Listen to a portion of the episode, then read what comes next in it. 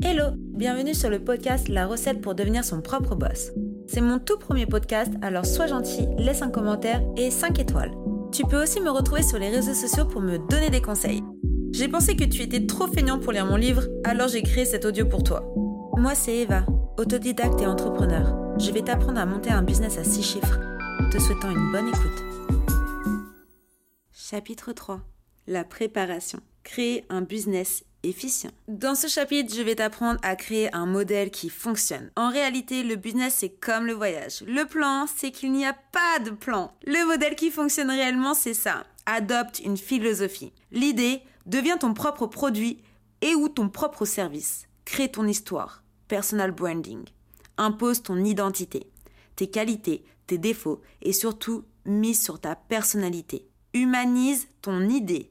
Humanise ton projet. Et ça, c'est la clé. Donc, oublie tes potes qui te parlent de dropshipping ou autres business à la mode comme les NFT et la crypto. Je ne te dis pas de pas en faire, mais je te dis tout simplement ce que ma grand-mère m'a toujours dit. Si tu ne le sens pas, le fais pas. En gros, écoute ton instinct. Ne cherche pas à être partout et à tout faire en même temps. Focus sur ton idée de projet principal, sinon tu vas te perdre. Donc fais ce que tu as à faire pour survivre pendant les premiers mois de ton lancement entrepreneurial, mais surtout n'oublie pas, tu bâtis ton business sur du long terme. Pas de one shot, s'il te plaît, surtout pas. Le bouche à oreille, c'est la meilleure des publicités et devine quoi? Ça te coûte 0 euros, alors sois patient. Pour une marque attractive et différenciante, développe ta notoriété en partageant ce que tu sais faire. Aide les autres gratuitement, donne des astuces ou partage ton expérience. Crée des réseaux sociaux professionnels, faciles, rapides et gratuits. Attention à la préparation, intègre les ingrédients que tu as sélectionnés en amont.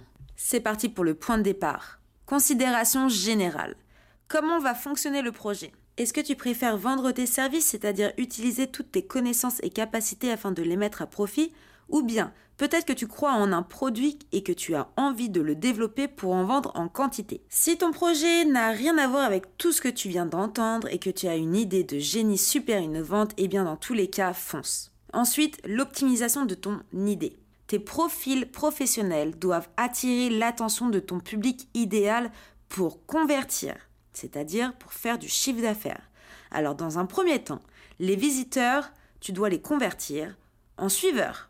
Donc toutes les personnes qui viennent sur ton profil, ce sont des visiteurs et dans l'idée, il faut les convertir en suiveurs. Donc les pousser à s'abonner à tes réseaux sociaux. Cette optimisation passe par ta biographie, ton référencement ainsi que les outils généraux que tu auras choisis afin de manager ton projet dans les meilleures conditions. Vraiment, optimise au maximum tes réseaux sociaux parce que c'est vraiment grâce à ça aujourd'hui que tu arrives à vendre facilement sur Internet. Ensuite, il faudra définir ta niche. C'est l'ossature de ton business. Si tu ne sais pas quel type de prospect tu vises, eh bien tu vas te perdre dans ta communication.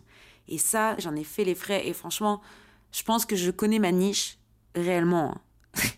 depuis deux semaines. Mais j'ai eu un déclic comme ça. Enfin, je referai un, un podcast là-dessus. Je continue à lire. Eh bien, bonne chance. Une fois que tu auras déterminé ton client idéal, avatar client ou persona en termes marketing, tu vas devoir créer une stratégie de contenu pour attirer et convertir ton public idéal. Avant-dernier point, l'exposition de ton projet.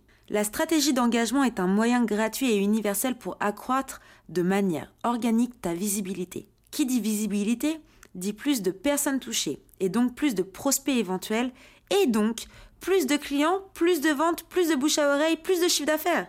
L'idée c'est d'obtenir encore plus, plus, plus, plus d'exposition. Dernier point, construire la confiance. Après avoir déterminé tes stratégies et de les avoir mis en pratique, il va falloir convertir. Non, on ne va pas parler mathématiques, enfin presque. Le processus de conversion est le passage des abonnés en audience engagée. Pour te donner un exemple, le passage visiteur euh, sur ton site internet, si, tu souhaites en faire un, euh, ça va être le passage de c'est un visiteur sur le site et il a créé un panier, il a mis des produits dans son panier, puis il a confirmé son panier. C'est le fait de convertir. Le visiteur est devenu client. Il a réalisé une vente sur ton site internet. Encore une fois, c'est un exemple.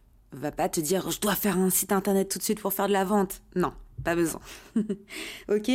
Donc en gros, raconte ton histoire et la conversion se créera toute seule avec le temps. Donc maintenant, tu dois te poser quand même quelques questions avec cette première partie du chapitre qui est assez conséquent. Comment découvrir sa niche? Tout d'abord, note tous les grands sujets qui correspondent principalement à ton projet, puis reprends ces sujets et écris de façon plus spécialisée ce qui t'intéresse dans ce projet en ciblant un segment spécifique de la population. Il n'y a pas de mauvaise direction, prends juste une décision. Encore une fois, soit on gagne, soit on prend. Je t'ai fait un exemple. Je souhaite créer un blog de voyage et en vivre. Mes sujets seront le voyage, le transport, l'argent, la photographie, le travail et la culture. Mes sujets spécifiques pourront être la plongée sous-marine, voyager seul en sac à dos, l'avion, les budgets journaliers, les visas, euh, devenir digital nomade et la vie d'une jeune expatriée par exemple. Donc ma niche serait des femmes de tout âge, voyageant probablement seules, aimant la nature et les fonds marins, et qui souhaiteraient peut-être vivre de leur passion afin de continuer à voyager. Mes sujets seront 80% sur le voyage, en général, et 20% sur la vie d'expatrié. Donc vous pouvez totalement combiner deux sujets et élargir ainsi votre niche. L'idée c'est juste de savoir qui vous visez. Ensuite, on a une autre question qui vient à l'esprit. Comment créer une stratégie de contenu? Pour attirer l'attention de quelqu'un, vous devez d'abord comprendre ce qui a déjà attiré son attention. Comment? Par l'analyse de vos statistiques, de vos créations au fur et à mesure. L'ordre d'idée est de tester et de retester. N'ayez pas peur d'innover. C'est comme ça que vous allez pouvoir élaborer la meilleure des lignes éditoriales.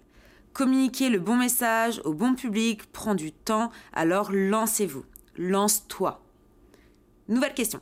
Comment créer une stratégie d'engagement? Attirez votre clientèle idéale. Cet exercice est très important.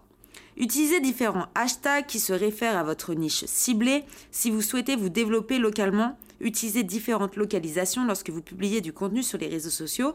Soyez visible en utilisant des outils simples et gratuits. Utilisez les réseaux sociaux. Encore une fois, c'est l'outil gratuit qui vous donne un maximum de visibilité. N'oubliez pas d'insérer un maximum de mots-clés dans vos biographies. Optimisation maximale des biographies, s'il vous plaît. Attention, ces mots-clés doivent bien sûr correspondre à votre industrie et donc à votre niche. Bon, ça fait beaucoup d'informations tout ça. Pour résumer, aujourd'hui, créer une entreprise, c'est clairement créer une communauté. Il est important de savoir qui tu souhaites cibler, cela rendra la création de contenu, l'attraction de nouveaux prospects et la monétisation plus rapide et surtout beaucoup plus facile pour toi. Cibler un créneau t'aidera à te démarquer et à éliminer la concurrence. Et enfin, établis tes stratégies en amont. La chance sourit aux audacieux. Donc maintenant que tu as listé et étudié tes compétences, que tu as appris à manager ton projet et que tu as découvert comment créer un business efficient, tu dois te demander, ok c'est bien tout ça, ça, mais euh, concrètement, comment je fais de l'argent avec tes conseils là? On passe aux méthodes de monétisation qui, bien sûr, correspondent à tes compétences. Tu veux créer une entreprise basée sur quelque chose que tu aimes. Si tu n'aimes pas créer du contenu sur les produits, les collaborations avec des marques ne seront pas pour toi. Peut-être que comme moi, tu aimes partager des informations et aider les gens. Alors la vente de produits numériques pourrait être ta méthode de monétisation. N'oublie pas, tu es entrepreneur. Tu es le boss. Tu as le contrôle de ce que tu vas vendre. Le secret est de vivre au jour le jour et surtout de choisir quelque chose qui te pousse à travailler dur, quelque chose que tu aimes vraiment et qui te donne envie de travailler. C'est crucial pour ton succès et ton bonheur général d'ailleurs. Voici une liste qui pourra t'aider, tu n'as qu'à choisir ce qui te parle. Écoute ton instinct. Après avoir lu Écoutez, ces trois premiers chapitres, tu as les outils et méthodes essentielles pour enfin te lancer dans ce monde de requins. Mais le principal, c'est qu'ils correspondent à tes compétences et surtout à tes passions. Voici la liste pour monétiser efficacement. 1. Le coaching. 2. Vente de services. 3. Vente de produits numériques. 4. Vente de produits physiques. 5. Collaboration de marque. Et 6. Marketing d'affiliation. Pour les nouveaux entrepreneurs, je suggère de vendre des produits numériques car il y a peu de coûts initiaux, mais un potentiel de revenus énorme. Le secret pour devenir autodidacte est de commencer par une seule méthode de monétisation, de la maîtriser, puis d'ajouter d'autres sources de revenus au fil du temps. Voici une citation que j'aime beaucoup. N'imitez rien ni personne, un lion qui copie un lion devient un singe de Victor Hugo.